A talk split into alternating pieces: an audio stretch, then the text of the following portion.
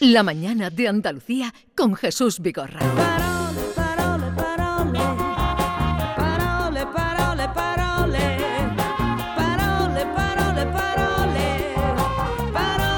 Parole, parole con Carmen Camacho, versión tal vez hoy reducida. En tu último parole, Carmen, te dejamos a punto de tomar un vuelo a Roma, donde ibas a colaborar con un proyecto en la Real Academia de España.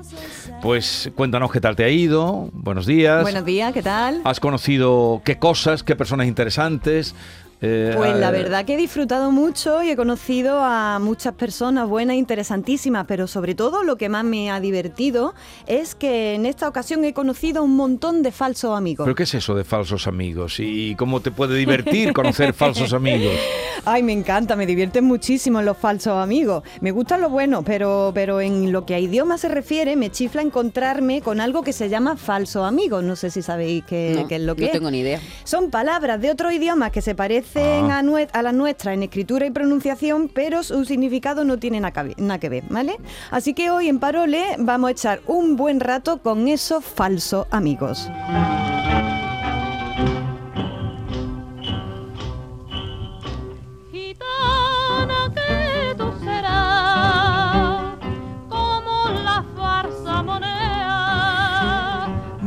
Vamos con los falsos amigos. Los falsos amigos, repito, en el mundo de las palabras son aquellos términos que en un idioma y otro suenan y se escriben más o menos igual. Se parecen un montón, pero en cada lengua significan una cosa diferente. Allí en Roma me contaban unos amigos del Instituto Cervantes que el español y el italiano tienen entre sí un montón de falsos amigos, de palabras que se parecen pero no quieren decir lo mismo. Por ejemplo, me contaba uno de los colegas españoles en Roma que cuando llegó a la ciudad le dijeron que lo iba a ir a recoger al aeropuerto un autista. Claro, mi amigo se quedó muy extrañado de que le especificaran que era una persona con autismo que lo iba a recoger. Además se preocupó, dice, en un aeropuerto con, el ruido que hay, no sé si será el lugar más apropiado para que lo espere una persona con autismo, ¿no? ¿Cuál fue su sorpresa cuando se enteró que autista en italiano quiere decir conductor, el que lleva el auto, ¿no? Eh, entonces ya dijo, ah, vale, ¿no? pero estuvo muy preocupado antes de llegar allí, ¿no? Una persona autista en italiano es una persona autística. También le pasó a este mismo amigo que un día de clase de español, porque da clases de español allí, acudieron tarde dos mujeres y les dijo, anda, pasad tardona, que soy una tardona. Bueno, se pillaron un rebote las mujeres y no entendía nada. Y resulta que es que tardona quiere decir sorterona. las mujeres muy cabreas, así que obviamente, ¿no? Así que moraleja, cuidado con los falsos amigos, ya sabemos que de ellos no hay que fiarse nunca. Así que hoy os voy a señalar eh, palabras poco de fiar. Pongamos algunos ejemplos. ¿Ha ido usted en Francia al médico con un resfriado? ¿Le ha contado al doctor que usted está constipé? ¿Y el médico le ha dado un medicamento por el cual usted se ha ido de vareta? Bueno, pues eso es un falso amigo, ¿no? Constipé eh, significa otra cosa en francés. ¿Le han puesto en, Itali- en Italia una botellita sobre la mesa que ponía aceto? ¿Usted ha pensado que es aceite y ha puesto aquello pingando de vinagre? Eso también pasa, ¿no? O en portugués, eh, con un teléfono en la mano, alguien le ha contado que liga toda hora y usted ha pensado que el tío es un vacilón, que no tiene pinta de ligar tanto. Es que ligar en, en portugués significa otra cosa. Vamos con ellos.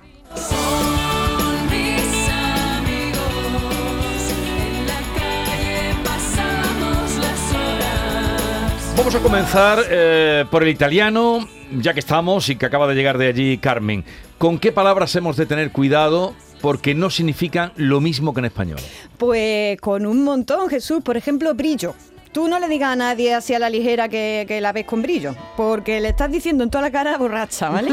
Cuando alguien está brillo en italiano es que está con la tajá, con la papa, con la media papa, con la sacramenta, con un peo como un paralí, que va ciego. Qué montón de palabras hay para borrachera. Eso le tenemos que dedicar un programa. ¿eh? Cogorza, La sacramenta no la he escuchado la nunca. Uy, sí, sí, te- que traigo una sacramenta que a Dios le trato de tú, dice una, una letra flamenca. Tenemos también el caldo, que en italiano es calor, ¿no? Y una lupa, que es una lupa.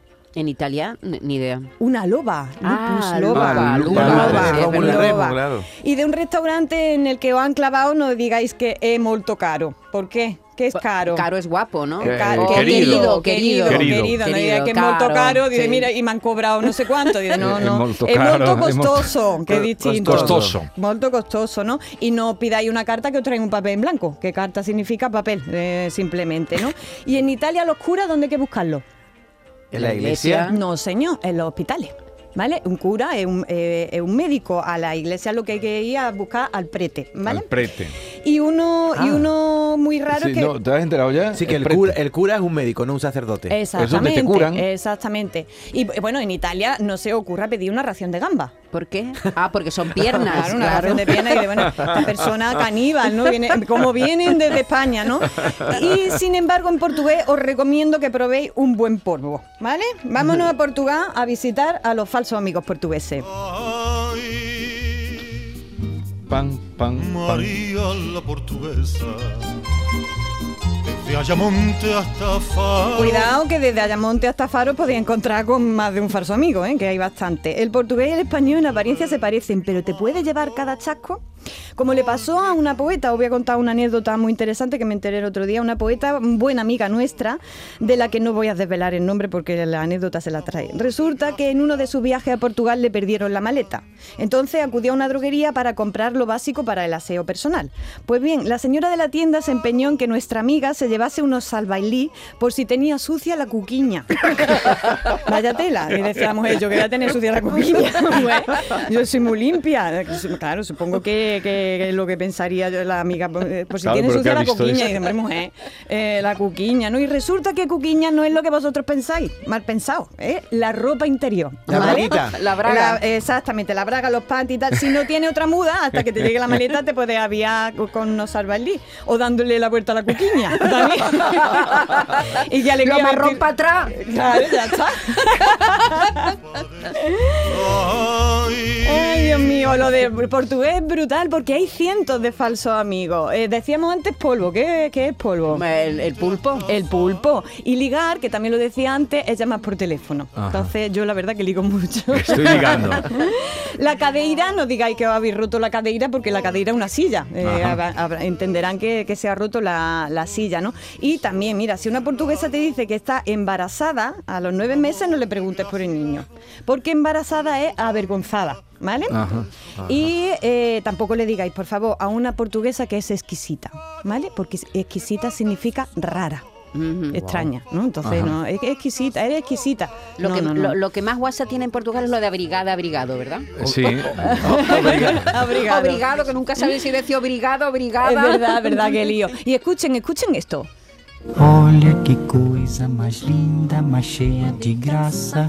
Más llena de grasa. Vamos a ver, la chica de Ipanema. Hola, qué cosa más linda, más llena de grasa. ¿Estaba gorda la, la, la chica de Ipanema? Llena de grasa, parece que dice. Llena de grasa, ¿no? Dice, pero, pero, eh, ¿no? Qué cosa más linda, más llena de grasa. Es más llena de, De gra- gracia, ¿verdad? Que se dice grasa en portugués, ¿no? Con el portugués ya os digo que nos podemos quedar aquí hasta, hasta el día del corpus. Hay, hay muchísimos, muchísimos falsos amigos. Pero vamos a irnos un ratito a Francia. A ver qué amistades peligrosas nos encontramos por allí.